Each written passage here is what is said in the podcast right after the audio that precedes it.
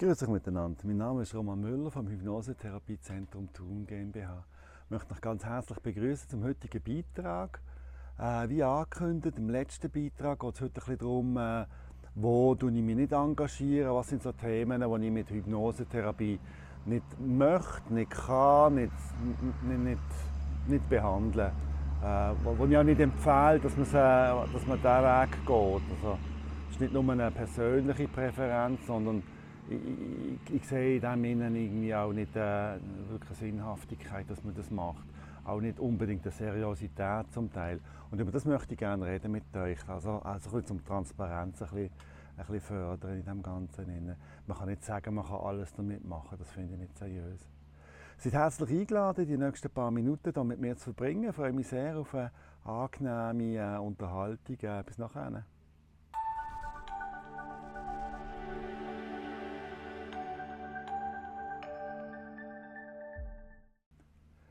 Ja, wo sind so Grenzen, was sind so Einschränkungen, wo man sagt, ja, also, ich weiß nicht, ob da Hypnosetherapie der richtige Ansatz ist dafür. Da gibt es für mich ein paar Sachen. Ich möchte vielleicht so ein bisschen mit dem ethischen Aspekt anfangen, wo ich für mich so wie herausgefunden habe, also da, da biete ich das nicht an, da sage ich nicht, das ist eine probande Lösung, das, das ist zu empfehlen.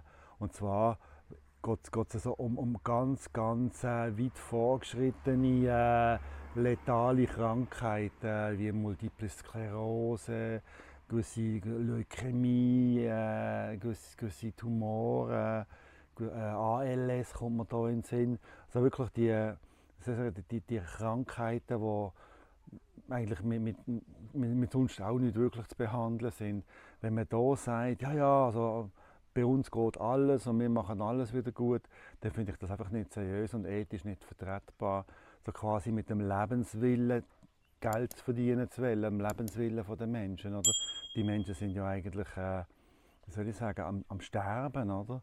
Und wenn man dort sagt, ja nein, das, äh, alles ist machbar, dann finde ich das ethisch nicht vertretbar. Weil dann geht es schlussendlich nicht mehr darum, äh, ja,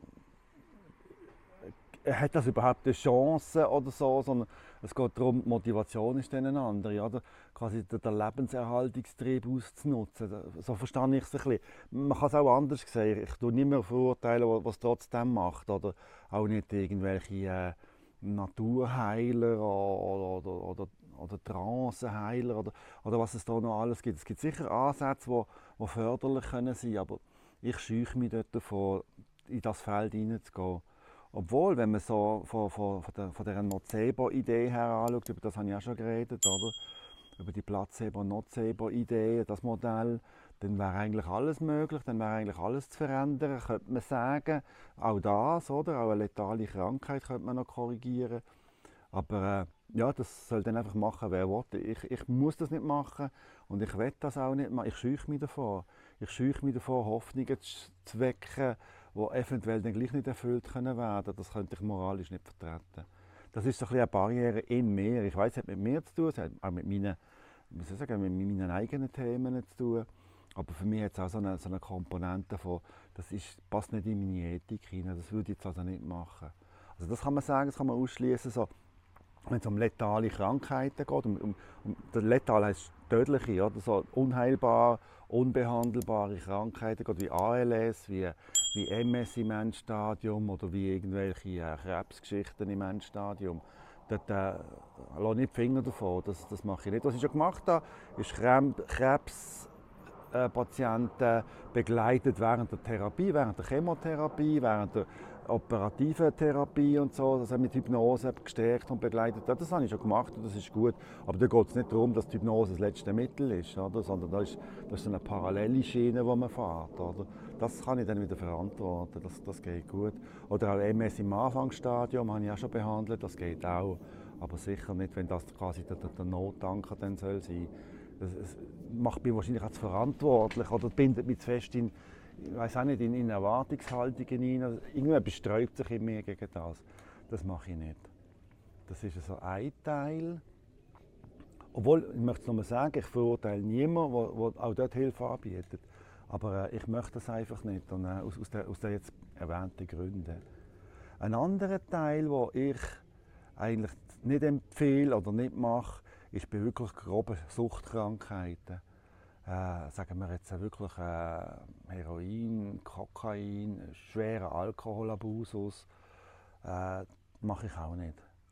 Das hat auch vielschichtige Gründe, warum nicht. Erstens einmal denke ich, dass eine Entgiftung medizinisch begleitet besser funktioniert. Das hat auch Risiken.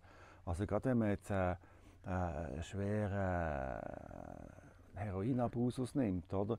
Wenn man den kalt entzieht, das kann epileptische Anfälle auslösen. Oder? Und äh, die muss dann auch noch irgendwie auffangen können und begleiten können. Da kann einer sterben dran. Oder? Das ist einmal etwas. Es kann, es kann auch äh, schwere äh, Alkoholentzüge oder also Kombinationsentzüge so von, von, von mehrfachsüchtigen Menschen. Oder? Die, die können auch Herzinfarkt auslösen und, und, und. Also wenn man, wenn man das nicht äh, stationär in, in einer Entzugsklinik macht, dann kann das gefährlich sein. Das ist mal ein Grund, warum man es nicht macht, weil die medizinische Begleitung, die wollte ich und kann ich nicht bieten. Und, äh, ich wollte mich auch gar nicht um das kümmern. Das ist, ich, ich arbeite nicht mehr im medizinischen Beruf. Oder? Und, obwohl ich das könnte, das, ich will das nicht. Oder? Ich will auch keine Spritzen geben oder so etwas. Das gehört nicht mehr zu meinem Tätigkeitsfeld, das ich gerne ausübe. Und ich finde, das müsste, dann wie, das müsste man dann wie mit anbieten. Oder? Und das Zweite ist, warum man sich das nicht gerne macht, vor allem wenn es isoliert nur das ist, das ist die Rückfallrate ist bei, bei schweren Süchten wahnsinnig hoch. Also die Erfolgsrate bei, bei einer Suchtbehandlung die ist irgendwie bei, bei unter einem Drittel. Oder? Und ganz ehrlich gesagt, das ist schlecht für mein Image. Ich, ich mache das nicht etwas, wo ich zu zwei Drittel quasi scheitern kann.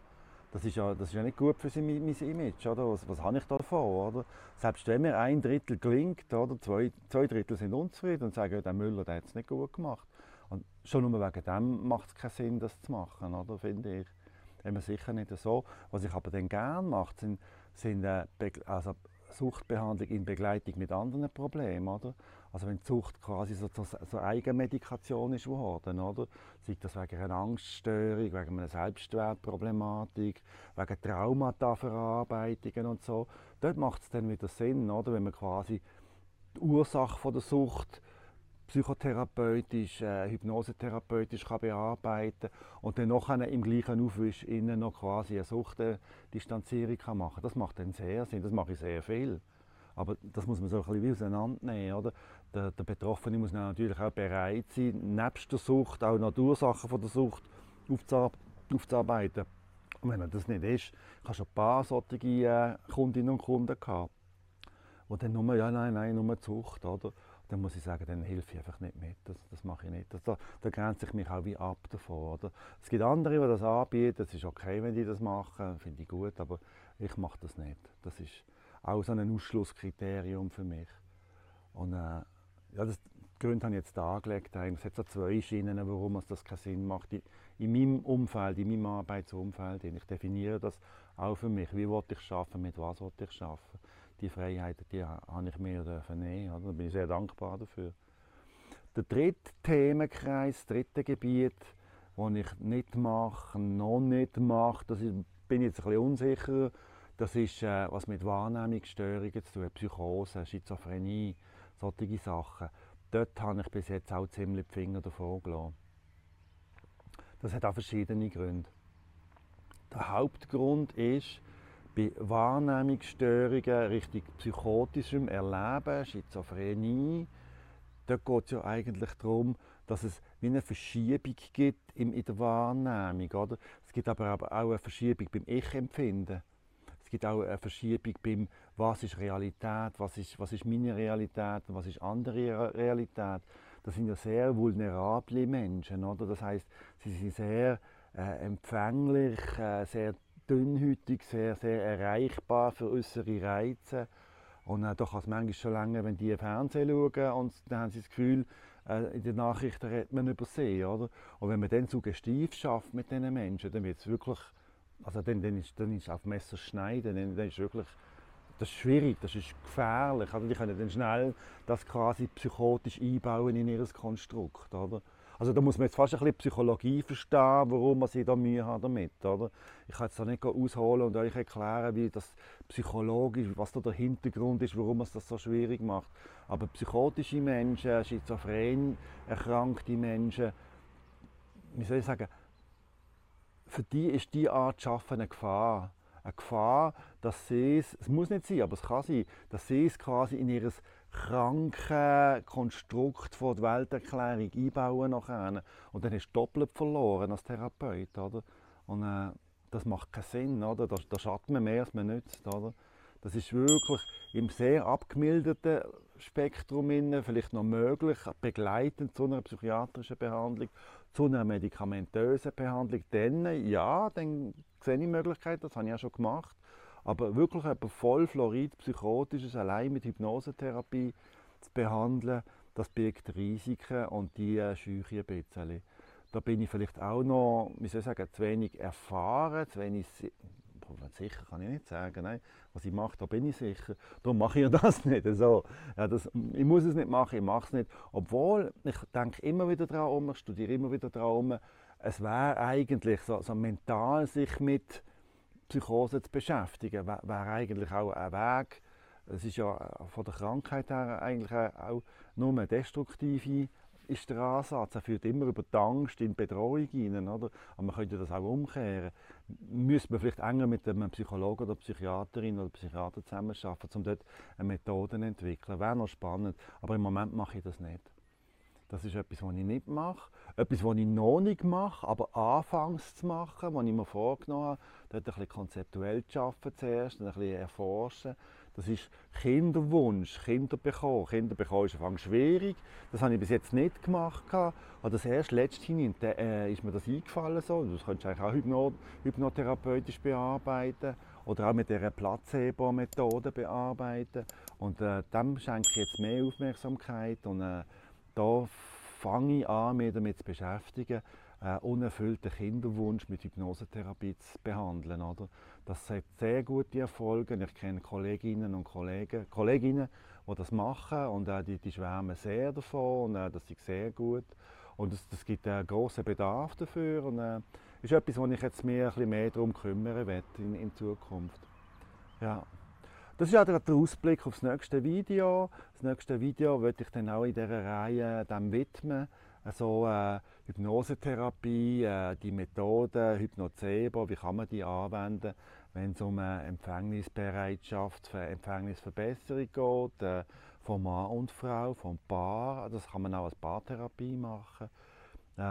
Äh, Im nächsten Video werde ich da mir so ein freie Gedanken darüber machen, werde das einfach konzeptuieren und werde das auch mit euch teilen. Da.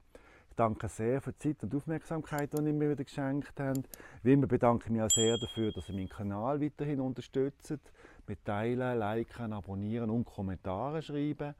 Und ja, ich verbleibe bis zum nächsten Mal, äh, wenn es darum geht, den Kinderwunsch mit Hypnosetherapie zu, äh, zu bearbeiten, zu behandeln. Macht's gut, ciao zusammen, bis zum nächsten Mal.